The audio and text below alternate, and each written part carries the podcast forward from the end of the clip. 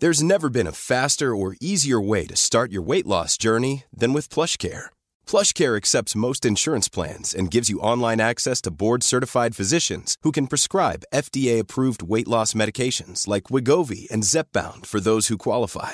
Take charge of your health and speak with a board-certified physician about a weight loss plan that's right for you. Get started today at plushcare.com slash weight loss. That's plushcare.com slash weight loss. plushcare.com slash weight loss. Porque el mundo actual no se entendería sin la economía y los negocios. Acompaña a Mario Maldonado, el columnista de negocios más joven y objetivo del periodismo financiero, en su programa Bitácora de Negocios.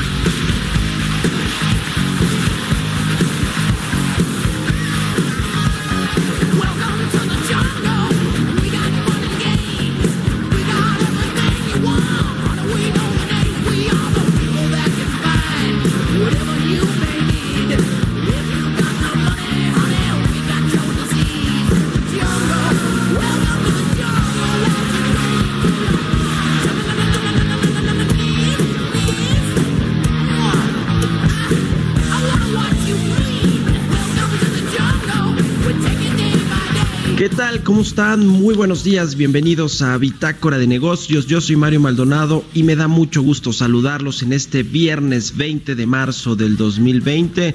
Los saludo con mucho gusto aquí en la Ciudad de México, desde donde estamos transmitiendo en vivo aquí por la 98.5 de FM.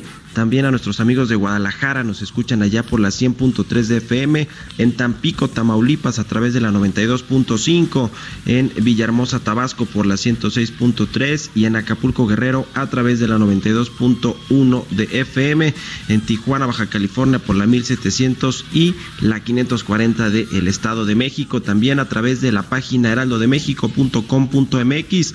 Ahí está el streaming, puede escuchar el programa de radio a través de esta opción vía web. Iniciamos este viernes con esta canción de los Guns N' Roses, quizá la más famosa de esta banda de hard rock de los Estados Unidos, Welcome to the Jungle. Y bueno, pues mucha información que dar en eh, temas económicos, financieros y de negocios. Aquí en Bitácora de Negocios vamos a platicar al ratito con Roberto Aguilar y lo que sigue sucediendo en los mercados financieros. Hablaremos también con Solange Márquez, la vicepresidenta del Consejo Mexicano de Asuntos Internacionales sobre las acciones y decisiones del gobierno federal ante esta situación de el COVID-19, la situación actual de la economía, de la salud de México y cómo está respondiendo el gobierno del presidente Andrés Manuel López Obrador. Una muy buena historia que escribió ayer Solange en el periódico El Universal. Le vamos a platicar de esto. Hablaremos también con Carlos Capistrán, el economista en jefe para México y Canadá del área global de Bank of America. Securities, esta correduría, este banco de inversión, redujo la expectativa de crecimiento de México drásticamente, la pone en una caída de 4.5% para el 2020. Es hasta hoy la correduría más pesimista en sus pronósticos de crecimiento. Le vamos a hablar de esto con Carlos Capistrán, quien elaboró este análisis.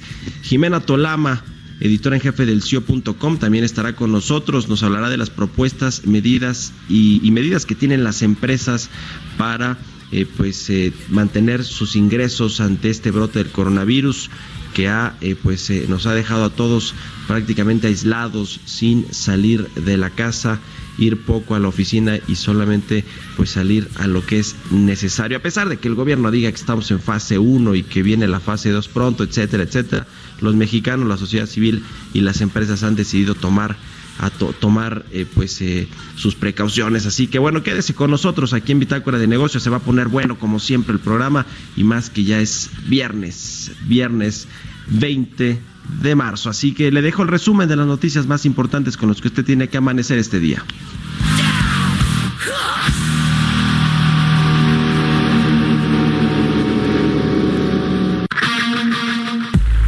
El resumen.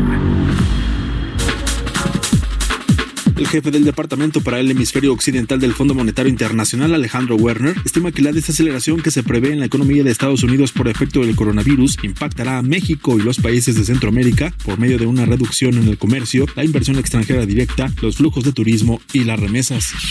La Secretaría de Hacienda y el Instituto para la Protección al Ahorro Bancario ajustaron los montos de la última subasta de valores gubernamentales del primer trimestre de 2020. La dependencia encargada de las finanzas públicas expuso que con este ajuste, dado los cambios en las condiciones de los mercados financieros, busca contribuir a preservar el funcionamiento ordenado del mercado. El presidente de la Confederación de Cámaras Industriales, Francisco Cervantes, demandó al gobierno federal un combate eficaz contra el coronavirus y reconocer sin regateos el problema y sus riesgos de actuar decidido e inmediatamente. En una carta en la que afirmó que sin la industria México no es viable, Cervantes Díaz expuso su sentir y propuestas para la imprevisible prueba que representa la pandemia que presiona fuertemente la condición financiera del país y de su gobierno. Luego de que un funcionario del Banco de México dio positivo al coronavirus, la Asociación de Bancos de México informó que instruyeron al personal que participó en la 83 Convención Bancaria a trabajar a distancia por los próximos 15 días con el fin de evitar la baja en la inversión, apoyar a las pequeñas y medianas empresas y preservar el empleo de 21 millones de mexicanos, el Consejo Coordinador Empresarial propuso medidas urgentes que mitiguen el impacto en la economía por la pandemia del coronavirus. Hizo un llamado urgente al gobierno federal para fortalecer en primer lugar la demanda agregada y para ello dijo, se debe asegurar liquidez al mercado interno, estimular el consumo privado, facilitar y estimular la inversión privada, elevar el consumo e inversión del sector público y dar señales positivas a los mercados internacionales. Bitácora de negocios. Editorial.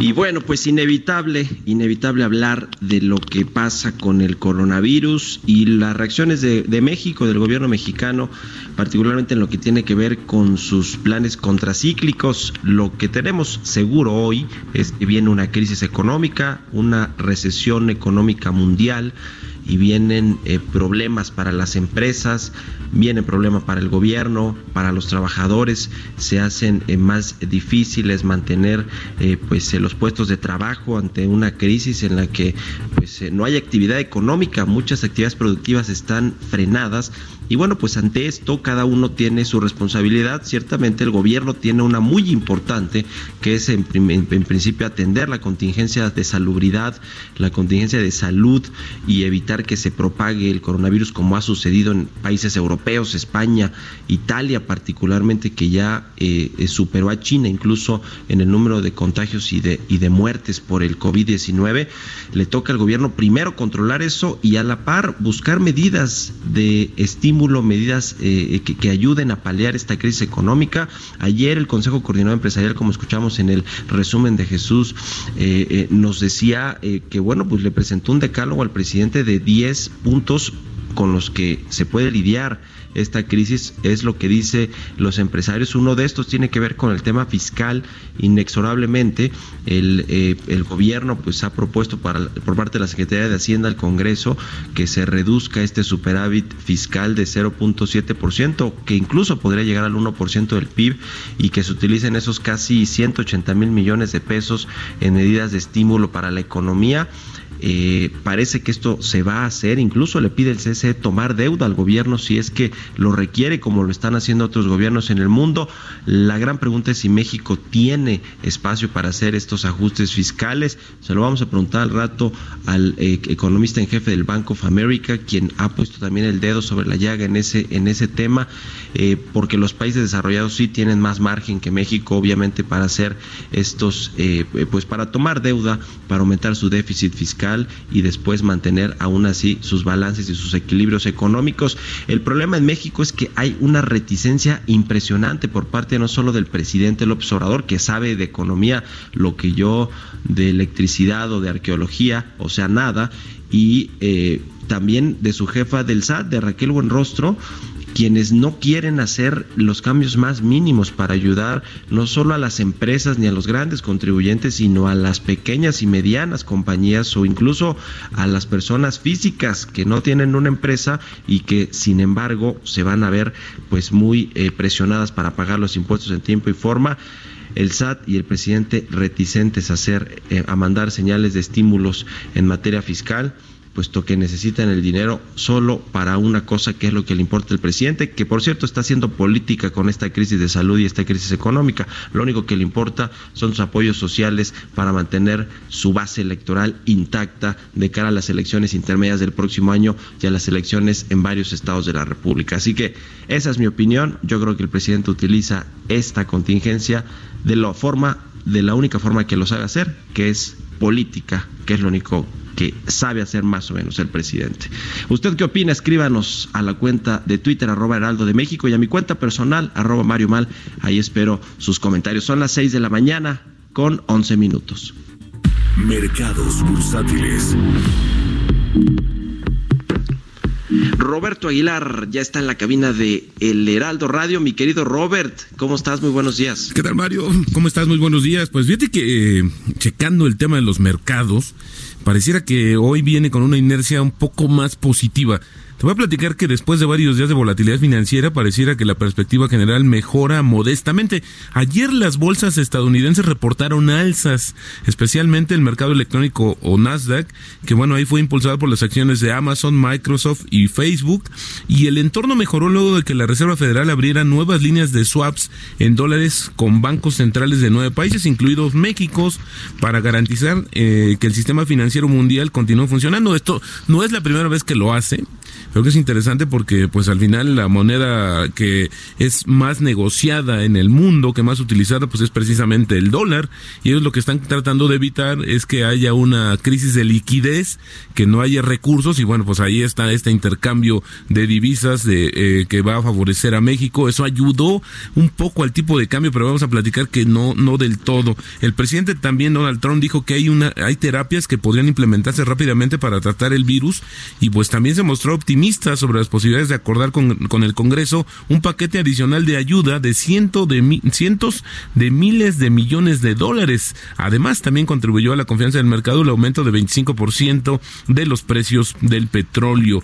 Pero pese a las medidas tomadas por Estados Unidos, el principal socio comercial de México, la crisis del coronavirus terminaría con la expansión más larga de Estados Unidos y provocaría una breve pero profunda depresión. Esto según analistas encuestados por Reuters que ven un 80% de probabilidades de una recesión este año. Ya lo hemos eh, adelantado justamente con algunas corredurías que ven esta situación de una fuerte contracción de la economía estadounidense ah, en la segunda en el segundo trimestre de este año por ejemplo veíamos JP Morgan con 14% pero Merrill Lynch no se queda atrás 10% de caída bueno y esto también pues ellos eh, eh, quienes participaron en esta encuesta pues dicen que eh, el golpe va a ser duro, pero temporal y la mayoría espera que al menos haya un modesto repunte en la segunda mitad del año. Sin embargo, al final, pues Estados Unidos sí estaría mostrando una tasa negativa de acuerdo con estas estimaciones. Y bueno, pareciera que el mejor ánimo no contagió del todo a México. Ayer el tipo de cambio marcó un nuevo mínimo histórico de 24.62.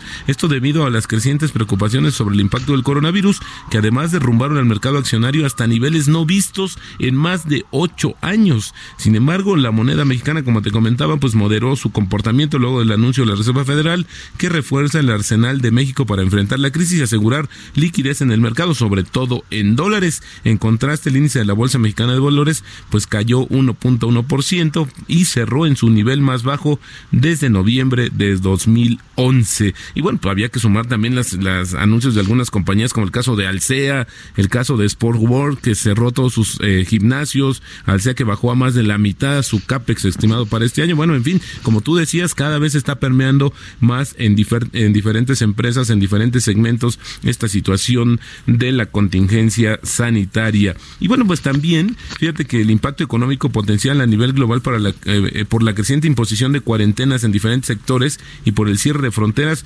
agrava la situación de las aerolíneas de todo el mundo que están en eminente riesgo de quiebra. Por ejemplo, ayer Aeroméxico anuncia que deja en tierra 40 aviones, pero Avianca deja 132 aeronaves y así muchas otras empresas. De hecho, la Asociación Internacional de Transporte Aéreo o la IATA estimó que el sector aéreo comercial requiere de por lo menos 200 mil millones de dólares de ayuda que pueden ser en apoyos financieros directos, préstamos y garantías por parte de los gobiernos y bancos centrales o de plano la cancelación temporal de impuestos, porque si no, no van a sobrevivir, es lo que anticipa la Y bueno, comentamos aquí también el tema de Italia que está siendo bastante eh, importante sobre este, supera el número y creo que esta situación se está agravando también, como decías, en España e Italia. Ahora, también el tema es que en China, por segundo día consecutivo, Mario, no se detectaron ningunos, ningún caso de coronavirus originado dentro del país de transmisión del virus, por lo que ahora la atención se está centrando justamente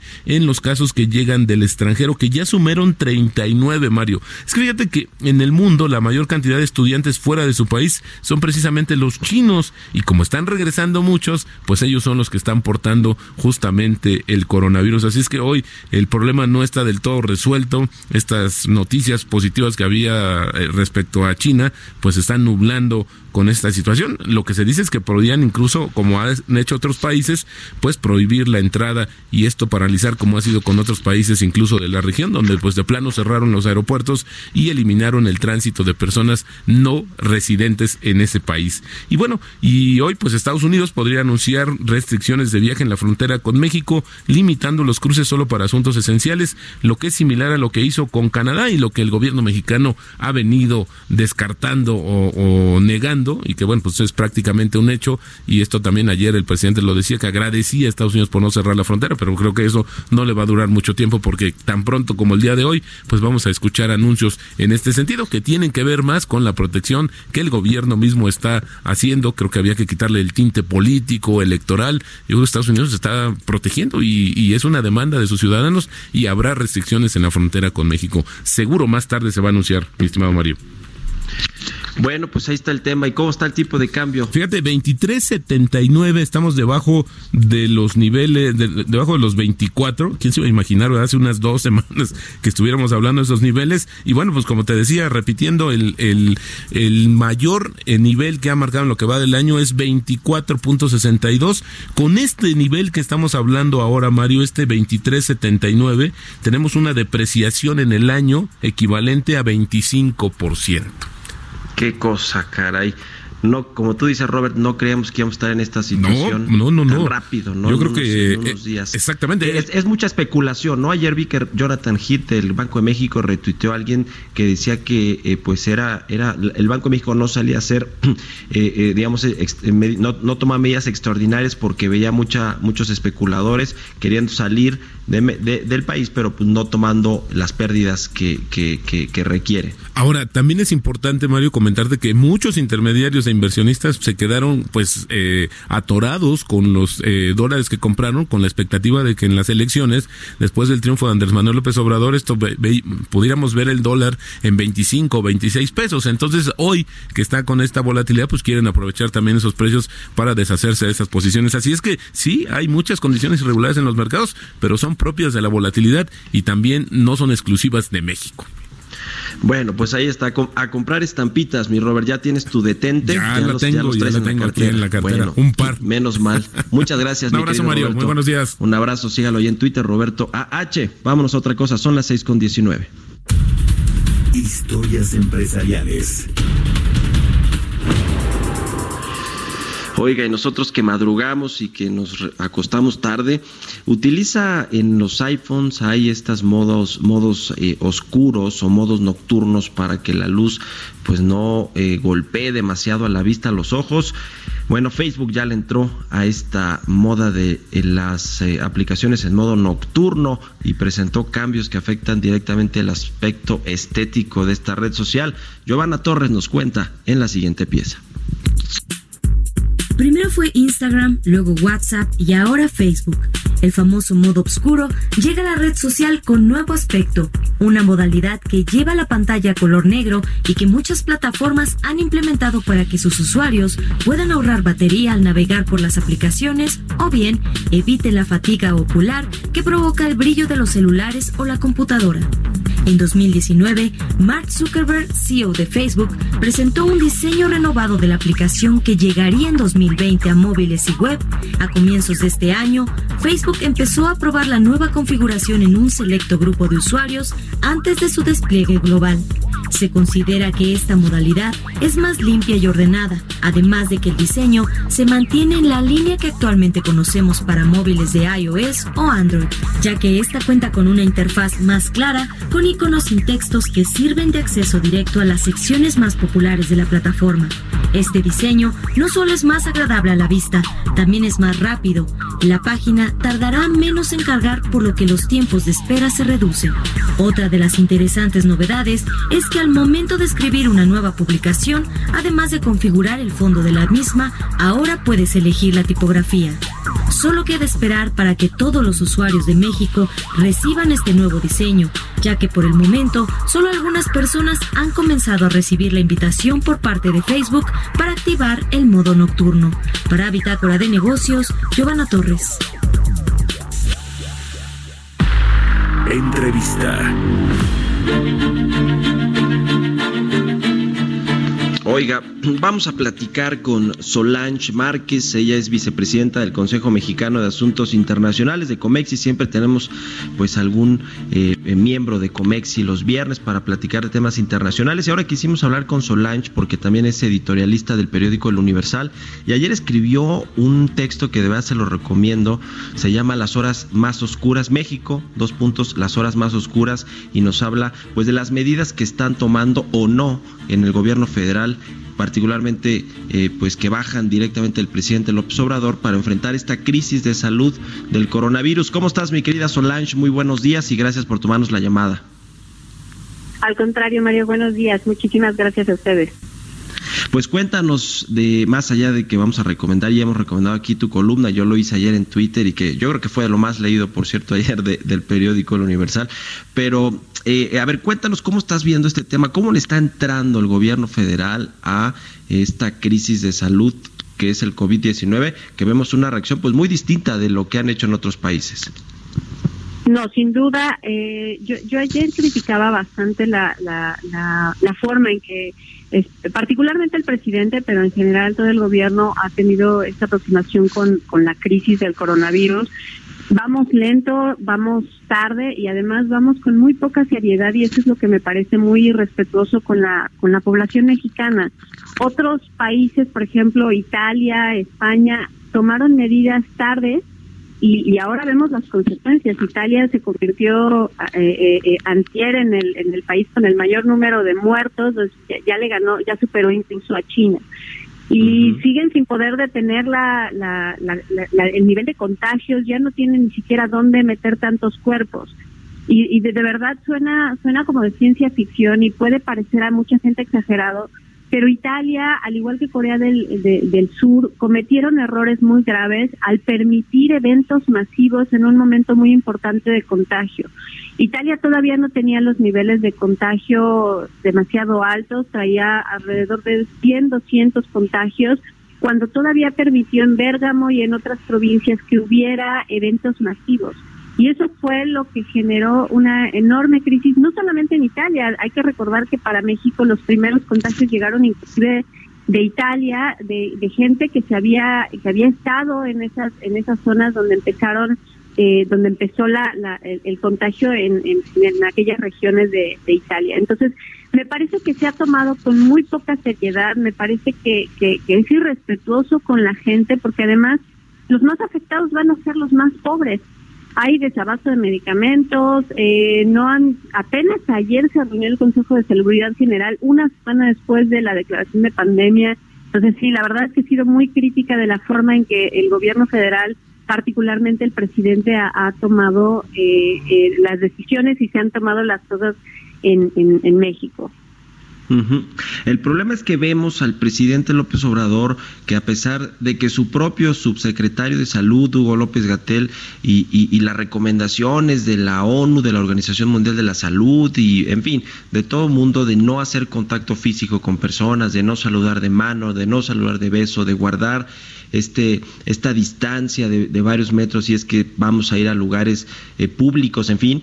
Eh, y el presidente ayer mismo en un evento público con graduados de la Guardia Nacional, eh, va y saluda a su, a su gabinete, a todo el mundo que se encuentra en la calle, hace antier también en, la conmemoración de la expropiación petrolera lo mismo, eh, discurso, se queda en el discurso lo que dice. Entonces, eh, a eso te refieres con que el presidente no lo está tomando con seriedad y más allá de eso está poniendo el mal ejemplo a la sociedad y sobre todo a la gente que votó por él y que cree que prácticamente todo lo que hace el presidente pues es lo que deben de hacer ellos también o lo que deben de seguir porque por eso votaron, ¿no? De ahí, de ahí la, irresponsabilidad de, no mostrar, eh, eh, digamos, lo que se debe de hacer con el ejemplo. No, por supuesto. A mí, digo, finalmente eh, es terrible que un presidente que sabe la, la, la influencia que tiene con la, con la población, pues no se lo tome en serio. Al final, el hecho de que la gente siga saliendo en México a las calles, el hecho de que la gente siga yendo a las playas, saludándose de beso como si nada, pues tiene mucho que ver con que por un lado un subsecretario les dice que hay que mantener la distancia, hay que mantener las medidas de, eh, sanitarias necesarias para protegernos en, en, este caso de, un contagio, y mientras tanto tienes a un presidente que hace todo lo contrario, incluso de lo que dice su, propio subsecretario en, en, una mañanera. Entonces, esa, esa, esa muestra, ese ejemplo que él debería de estar dando con la gente, no lo está haciendo. Y eso es lo que también tiene, obviamente él tiene un gran ascendente con la gente, 30 millones de personas votaron por él y los que no votaron por él, pues al final sigue siendo el presidente de todo México tiene una responsabilidad con toda esa gente de tomar las cosas muy en serio. Y creo que ahí, de verdad, ver los mensajes que han enviado los demás jefes de Estado, en el caso de, Alemania, Angela Merkel ha sido muy puntual, ha sido muy seria.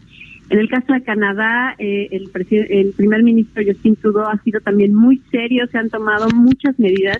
Y más allá de solamente mensajes, creo que también hace falta política pública porque en otros países dices, bueno, a ver, si es verdad, los más afectados van a ser los más pobres, van a ser las personas que viven al día, que no pueden simplemente recluirse en sus casas. ¿Qué han hecho en otros países con eso? Pues han implementado medidas de protección, han implementado medidas para hacer moratorias de pago de impuestos para las empresas, para que eh, para que no les quiten el salario a las personas a pesar de que no puedan ir a trabajar, han establecido iniciativas en el Congreso para proteger el trabajo de las personas. En México, ¿qué se ha hecho? Las pocas iniciativas que se están que se pues, discutieron todavía estos días tuvieron que ver con la las reglas para la reelección de los legisladores. Entonces, verdaderamente muy lamentable eh, e, esta falta de, seriedad para la para la política pública, que es lo que al final va a afectar directamente a la gente. Ya. Pues a ver eh, si les cae el 20, como se dice coloquialmente, al, gobierno y al presidente, porque ayer incluso ya un juez de distrito en materia administrativa concedió una, una eh, eh, digamos, una suspensión, más bien ordenó al gobierno federal a tomar medidas de prevención y acciones contundentes para detectar personas infectadas por el COVID-19, que ha sido otro tema, ¿no? Que ha dicho el subsecretario que, que pues no se requiere hacer tantas pruebas y que hay, en fin, no hablamos de muchas cosas, pero a ver si hasta por la vía legal le, el gobierno toma las, las medidas necesarias, ¿no? Ojalá, ojalá. La verdad es que eh, el, el, Poder Judicial también, se, todo el mundo se lo ha tomado muy en serio. El Poder Judicial ya, ya, ya también eh, establecieron la cuarentena. Eh, muchísimas empresas privadas que también ya están estableciendo medidas de cuarentena.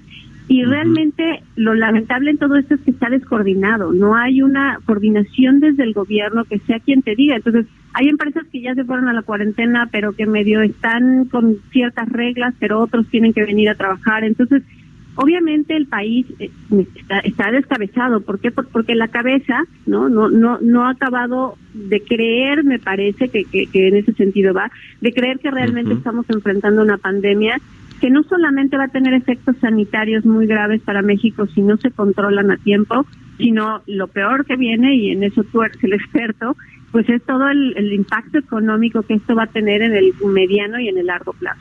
Sí, ese es el problema. Bueno, pues te agradezco mucho, Solange Márquez, que nos hayas tomado la llamada y bueno, pues ahí está recomendada tu columna México, las horas más oscuras, la de ayer del Universal. Muchas gracias y buenos días.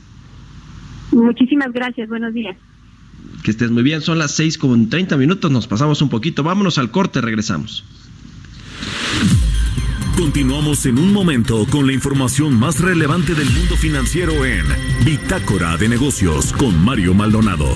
Regresamos una parte de la población sí sirve. Y los que pueden confinarse, los que pueden aislarse, lo hacen, sirve muchísimo. Aunque una octava parte de la población lo haga, le damos una ayudota al gobierno para no caerle de golpe en los hospitales, ¿no? Porque van a colapsar, ¿eh? 10 a 12 de la mañana, de lunes a viernes por El Heraldo Radio. Estamos de vuelta en Bitácora de Negocios con Mario Maldonado. Entrevista.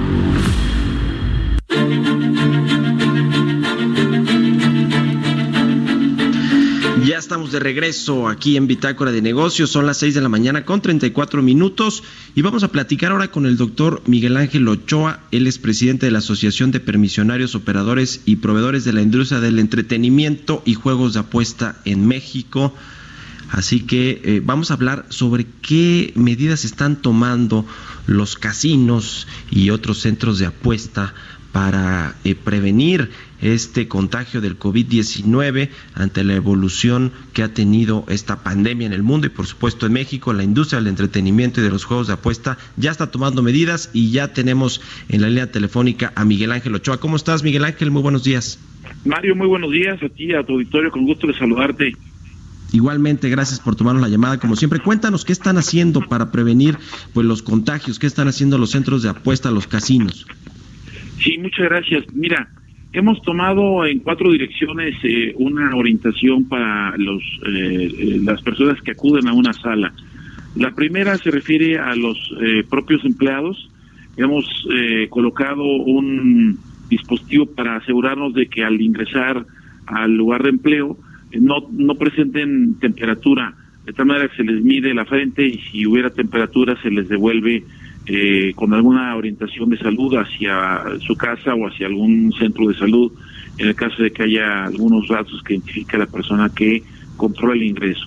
Y ya durante su trabajo, pues deben lavarse varias veces las manos, deben eh, usar guantes, deben usar tapaboca, en fin, una serie de medidas que buscan que los empleados eh, por un lado como, como principales colaboradores de, la industria estén eh, sanos. En segundo lugar, eh, respecto de los clientes, eh, hemos sugerido a partir de esta semana que trabajen solamente usándose una una máquina sí y una máquina no, para que haya una sana distancia de acuerdo al programa federal. Segundo, cuando una persona deja de usar la máquina, se manda a limpiar completamente, este eh, y toda la sala está sanitizada de tal manera de que garantice olores frescos y se refresca con frecuencia cada una de las salas. Solo por poner algunos ejemplos, otro más con los proveedores que eh, ingresan fruta, ingresan alimentos, ingresan bebidas, conducen vehículos a través de ballets, etcétera. Todos ellos tienen que seguir un protocolo que también se les ha instruido y se da también información general, todo a través de carteles para buscar asegurar que quienes van a una sala tengan las condiciones de eh, salud y de salubridad pues, más adecuadas, sobre todo de manera fundamental, Mario. Entonces, la mayoría de los casinos, centros de apuestas siguen funcionando normalmente, bueno, con todas estas medidas de precaución, pero no hay, digamos, cierres masivos todavía ni, ni nada, precisamente porque hay una fase 1 de contingencia. Sí, el gobierno federal no ha ordenado ningún cierre hasta ahora. Sí, algunos estados de la República han ordenado los cierres de las salas eh, como medida preventiva. Eh, les hablamos del caso del estado de Nuevo León, del estado de California Sur, del estado de Nayarit, del estado de Jalisco, del estado de Yucatán, eh, por mencionar algunos, y el estado de Aguascalientes. Esto busca que las salas de manera, de manera temporal estén, estén cerradas, medida que nosotros solidariamente aceptamos Creemos que es una medida insuficiente porque no es eh, el casino el polo de contagio, sino hay muchos polos de contagio, pero bueno, eh, es una decisión de las autoridades de salud, nosotros la acatamos y la iremos acatando a la medida que esto vaya eh, pues incorporándose a otros estados de la República. Ahora, esta eh, baja de las visitas a los centros de apuesta, a los centros de juego, de entretenimiento en general, eh, pues va a generar, eh, a generar un golpe económico, definitivamente, ¿no? Para los empresarios. Ya ayer el Consejo Coordinador Empresarial puso sobre la mesa un decálogo de propuestas al presidente López Obrador para que los tome en cuenta. Lo hizo también el Consejo Nacional Empresarial Turístico, que va a ser una de las, de las, de los sectores, de las industrias más afectadas. ¿Ustedes qué proponen al gobierno para que una vez que se contenga este tema del coronavirus, eh, pues se, se, pase ahora a los, a las, eh, digamos, a los estímulos para reactivar la, actividad económica y a los sectores más importantes del país? Sí, son tres medidas que hemos estado eh, sugiriendo. Una, evidentemente el cierre de la sala o de las o de los casinos por sí como una acción aislada nos parece insuficiente. No, no, no son los casinos foco de contagio más con las medidas preventivas que hemos tomado. Eh, nos parece que debe tomarse una, una acción más completa respecto a otros sectores de la industria. Pero eh, mientras esto suceda, pues mm, hay tres solicitudes. Una, el estímulo fiscal, efectivamente en algunos estados de la República se cobra impuestos sobre nómina, eh, se cobran impuestos al, al, al, propio casino, la idea es que estos impuestos eh, sean suspendidos, este, igual que los aprovechamientos federales que se cobran por el uso del permiso, mientras las salas permanezcan cerradas. En segundo término, también estamos solicitando un apoyo económico, cuando menos de un salario mínimo a los empleados que se encuentran eh, no laborando por las razones del cierre de los de los casinos los casinos estarán aguantando tal vez 15 días pagando los salarios de los empleados, pero evidentemente no podrán hacerlo más tiempo porque el daño económico de dejar de recibir ingresos pues, les afecta importantemente. Y tercero, también apoyo a aquellas industrias que proveen de manera principal. Hay una gran cantidad de proveeduría a la industria, pero la de manera principal suele ser los que fabrican máquinas y que obviamente tienen sociedad con los casinos, eh, los que fabrican apoyos de carácter eh, de software o tecnológico, pues todos ellos también reciban este beneficio, al menos durante el lapso que permanezcan cerradas las salas. Este, además de que apoyamos los puntos que ha sugerido eh, Coparmex y las demás eh, eh, empresas este, colegiadas a nivel nacional en nuestro país.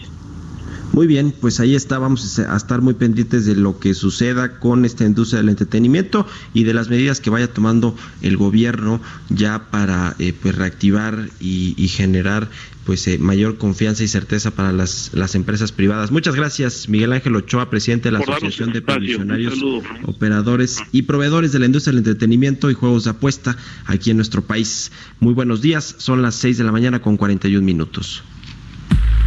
Entrevista.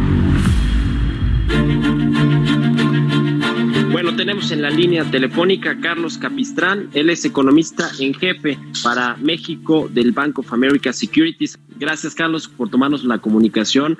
Eh, pues emitieron ustedes un, eh, texto, un análisis que le entregan a sus clientes eh, con respecto a la economía mexicana y ahí plantean que tendrá una contracción de 4.5% en el Producto Interno Bruto del 2020. ¿Cuáles son las razones de este análisis que, hicieron ustedes, Carlos? Sí, en efecto, Mario, estamos pronosticando una contracción importante para la economía mexicana, pero en parte es porque hicimos una revisión eh, global, eh, revisamos los pronósticos de crecimiento de todos los países que cubrimos y lo que encontramos es que empezando por China, que había que recortar bastante el crecimiento, siguiendo por Europa, siguiendo por Estados Unidos, la verdad es que el crecimiento global lo tuvimos que bajar bastante. Eh, en un año bueno, el crecimiento global es de aproximadamente 3% o mayor. Eh, por debajo del 3% ya empieza a ser débil, eh, debajo del 2% es definitivamente débil y nosotros ahora estamos pronosticando para la economía global 0.3%, básicamente una economía global estancada este año por el impacto que está teniendo el, virus en el mundo. Y en particular para México lo que es muy relevante es que en Estados Unidos bajamos nuestro pronóstico y ahora esperamos una contracción en Estados Unidos de 0.8% y en particular una contracción muy importante en el segundo trimestre de 12% trimestre a trimestre. Eso es eh, lo que nos llevó a bajar tanto nuestro pronóstico para México, pues porque México es un país muy abierto, exportamos mucho, comerciamos mucho, sobre todo con Estados Unidos, y pues tenemos una contracción muy, muy grande ahí y eso sin duda nos va a afectar. En México, ¿cuál es el eslabón más débil para la economía mexicana, Carlos? Eh, ¿Dónde está concentrado la mayor debilidad que tú ves en, en torno a la economía mexicana? Bueno, por lo pronto es el sector externo, porque la parte de las importaciones se van a ver afectadas eh, desde que China cerró y es parte de nuestras cadenas de, producción globales. Entonces, desde ahí se va a ver afectada la cadena de producción de México, fundamentalmente para exportación. Y ahora, ante la menor demanda de Estados Unidos, los menores precios del petróleo, todas esas exportaciones en general van a sufrir. Estamos viendo ya eh, lo que pasando con autos. Sabemos que las exportaciones petroleras también van a caer. Eh, entonces, creo que el sector eh, externo es un sector que se va a ver particularmente afectado. en el lado interno, el problema que tenemos es que eh, ni, la, ni en la parte fiscal ni en la parte monetaria hay mucho espacio para poder apoyar. En países avanzados estamos viendo apoyos muy importantes, eh, países desarrollados con eh, apoyos muy importantes fiscales, monetarios, por ejemplo la Fed bajo su tasa hasta el 0%, y creemos que no hay mucho espacio en México para hacer eso, y eso es lo que va a afectar a la economía doméstica, por supuesto con un riesgo a la baja, porque falta ver qué tanto eh, el virus va a afectar la propia actividad en México con posibles eh, eh, un mayor cierre de, actividades económicas. El Fondo Monetario Internacional recomendó que se apliquen estímulos fiscales en los países como México, habló particularmente de México, como medida para, como medida contracíclica para ayudar a que se recupere eventualmente la economía una vez que pase esta, eh, eh, eh, este tema de la recesión por el brote del COVID-19. ¿Cómo ves tú este tema? Porque parece que en el gobierno mexicano no están tan convencidos de aplicar ese tipo de medidas. Es un caso muy interesante. Mira, usualmente, como te comentaba, economías desarrolladas usualmente aplican políticas contracíclicas, fiscales, monetarias para suavizar estos golpes, ¿no? En el caso de economías emergentes, usualmente eso no es posible porque al mismo tiempo que te llega el golpe te está saliendo el dinero de tu economía, te, metes en problemas fiscales y pueden bajarte la calificación. Eh, y México durante muchos años eso fue lo que pasó, teníamos políticas contracíclicas, recordemos, subimos la tasa del IVA en, 1995, por ejemplo, ¿no? Es un ejemplo. Eh, pero en, en los últimos años ya México había logrado hacer algo de política contracíclica, recordamos por ejemplo, el Banco Central bajando tasas de interés de manera muy importante en 2009, eh, después con la caída del precio del petróleo en 2014, 2015, otra vez bajando tasas al 3%, eh, política contracíclica fiscal. Entonces México ya estaba logrando eh, hacer algo de penetración, particular México lo va a poder hacer. Y a mí me parece que México tiene poco espacio para hacerlo. Eh, ya las calificadoras les habían estado bajando la calificación al soberano, a Pemex desde el año pasado. Ya se utilizó casi la mitad de un fondo que precisamente se tiene que estar ocupando en este tipo de ocasiones. Entonces me parece que el crecimiento, pues llegamos con cuatro trimestres de crecimiento negativo, pues me parece que no hay las condiciones en este momento para que México efectivamente pudiera dar eh, apoyos importantes por el lado fiscal o el lado, el lado monetario. Y esa es una de las razones creemos que va a amplificar el choque externo y por eso tenemos el pronóstico de menos 4.5% para el año. Finalmente, Carlos, ¿qué tan profundo crees que va a ser este tema de la crisis o la recesión económica mundial? Depende de cuándo se encuentre, eh, se logre contener esta expansión del coronavirus, me imagino que depende de eso, pero hay quien dice que va a ser una V y que va a, rebotar rápidamente la economía quizá para el segundo semestre del año. ¿Lo ves así eh, tú o lo ven así ustedes ahí en el Bank of America? Pues mira, eh, justamente esa es una de las partes más difíciles de pronosticar, ¿no? ¿Cuánto tiempo va a durar, va a durar este cierre por ejemplo, en la economía de Estados Unidos.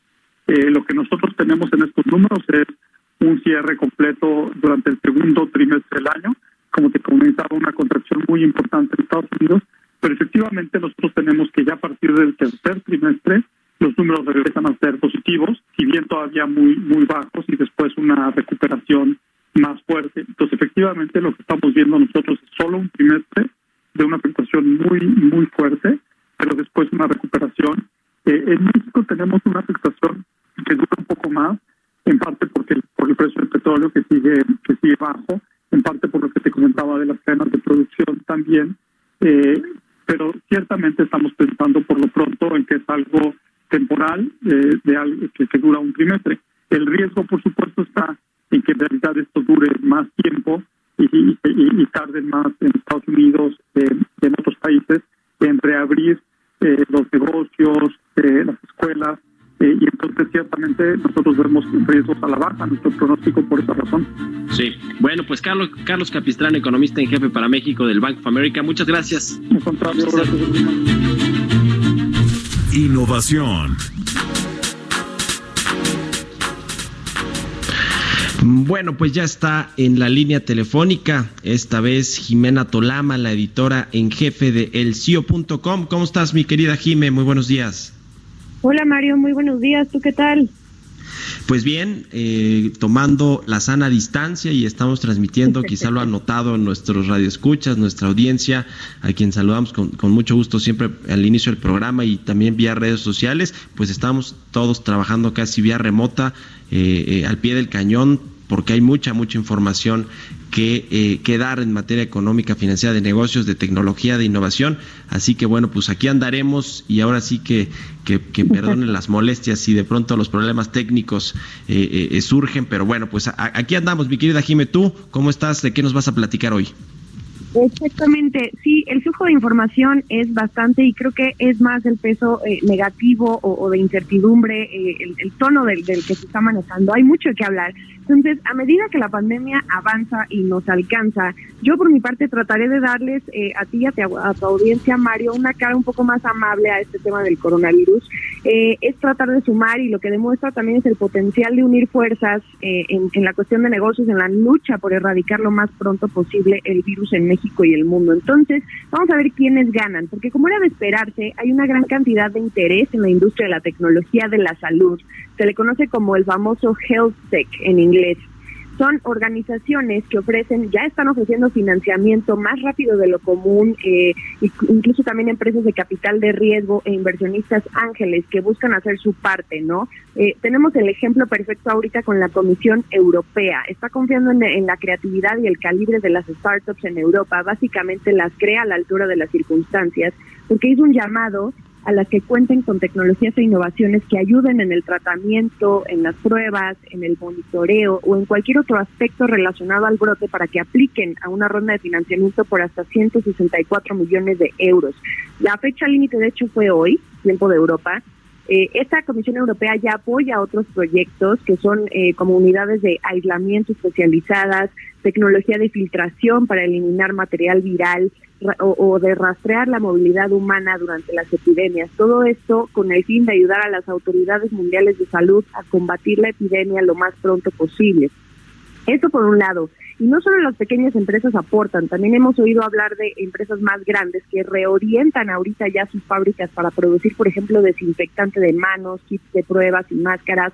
El ejemplo perfecto es ahorita la empresa matriz de Louis Vuitton, que puso sus fábricas a disposición para este fin, sobre todo en la fabricación de geles antibacteriales para reducir el riesgo de la escasez ahorita ante el aumento de la demanda de este producto. También tenemos a Tesla con Elon Musk, que con todo y todo que se ha visto rebelde al negarse a cerrar algunas de sus plantas de autos en California, ya las puso también a disposición para fabricar equipos de ventilación, por ejemplo.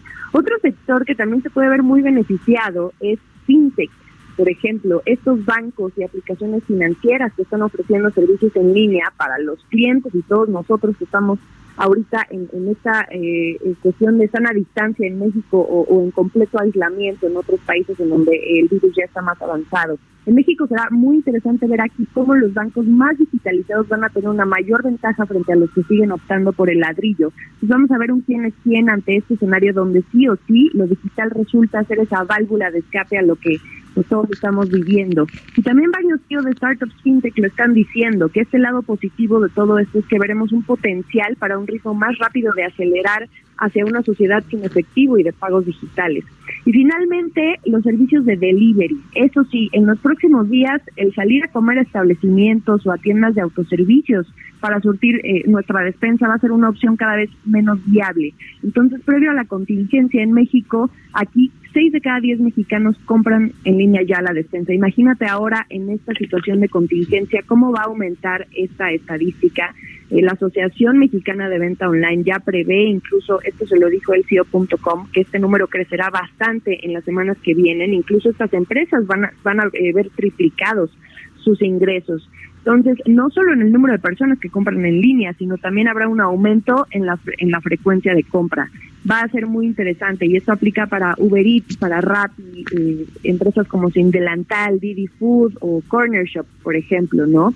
Rappi, eh, en este caso, también ha comentado que eh, obviamente sus categorías, las que más han aumentado en la cuestión de pedidos, por ejemplo, son las farmacias, evidentemente todo lo que tiene que ver con restaurantes, y pues artículos de primera necesidad en, en, los supermercados, ¿no? En Estados Unidos ahí sí todavía hay cifras ya más contundentes.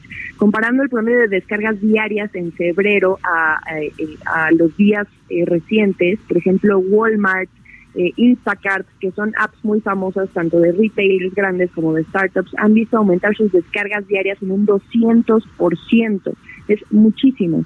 Entonces, eh, creo que va a ser muy interesante ver todos estos apoyos que están brindando estas empresas de tecnología e innovación en estos tiempos de contingencia, algo que realmente, por ejemplo, en, en, en otras pandemias, pues no se ha visto. Esta va a ser la primera vez que vamos a ver el peso de la tecnología y la innovación en una situación de salud así. Pues sí, ahí está la oportunidad que tienen todas las empresas que aún no están en el mundo digital o en el mundo del e-commerce, pues que se monten a, a estas eh, tendencias que, bueno, pues en, casos como el que estamos viviendo actualmente en el mundo son muy importantes todos estos servicios en línea y que bueno, pues al final las empresas se tienen que poner mucho más creativas. Oye, cuéntanos rapidísimo en 30, 40 segundos, mi querida Jim, el caso de Netflix y lo que le pidieron allá en Europa, eh, pues a la compañía para que no eh, se, todo el mundo está ahora viendo Netflix en la cuarentena o en este asunto de, de, no salir pero ya le pidieron allá en Bruselas a Netflix que, que, que, racione casi casi el contenido que les presentan. ¿no? ¿Cómo estuvo? A ver, cuéntanos. Pues mira, básicamente eh, lo que tú comentas, la, eh, Europa sí está pidiendo eh, que, que, Netflix racione eh, la cuestión de la red. El problema aquí es que, por ejemplo, en ICI.com nos hemos, hemos tratado el tema y aquí no es tanto de, de quienes proveen estos servicios de streaming, es más bien de los operadores. Y por ejemplo, aquí en México, te lo voy a aterrizar un poco más, es algo que el IFT ya está viendo. Ayer incluso tuvo una reunión virtual este eh, bueno creo que había había convocado presencial pero al final lo hizo virtual este para tratar este tema pero insistimos es más cuestión de los operadores e incluso ahorita lo estamos viendo ahorita se va a tratar de tener un internet eficaz y suficiente eh, en este desafío, no solo eh, en la cuestión de, de, no saturar las redes, que también vamos a probar qué tanta infraestructura tienen los países en este asunto cuando ya se empieza a aumentar esta cuestión de la capacidad, porque todos están aplicando el home office, por ejemplo, ¿no? Entonces este coronavirus está desafiando a los proveedores de Internet en México eh, y la contingencia sí plantea retos, sobre todo a estos proveedores de Internet fijo, ¿no? Entonces vamos a ver, eh, eh, por ejemplo, tenemos Telmex, Ternol, Telnor, Megacable, Total Play, Easy, ¿no? O todos estos, vamos a ver cómo operan estos días. A ver cómo reaccionan y ojalá que lo hagan de la mejor manera. Muchas gracias, Jimena Tolama. Ahora sí ya ni tiempo para tus redes, pero ya todo el mundo las conoce, Jimena Top en Instagram o, algo así, ¿no? En Twitter y demás. Muchas gracias, Jimena Tolama, la editora en jefe del CIO.com. Con esto llegamos al final de Bitácora de Negocios. Gracias por habernos acompañado. Quédese con Sergio Sarmiento y Guadalupe Juárez aquí en el Heraldo Radio y nosotros nos escuchamos el próximo lunes. Buen fin de semana. Esto fue Bitácora de Negocios con Mario Maldonado, donde la H suena y ahora también se escucha. Una estación de Heraldo Media Group. Heraldo Radio. La HCL se comparte, se ve y ahora también se escucha.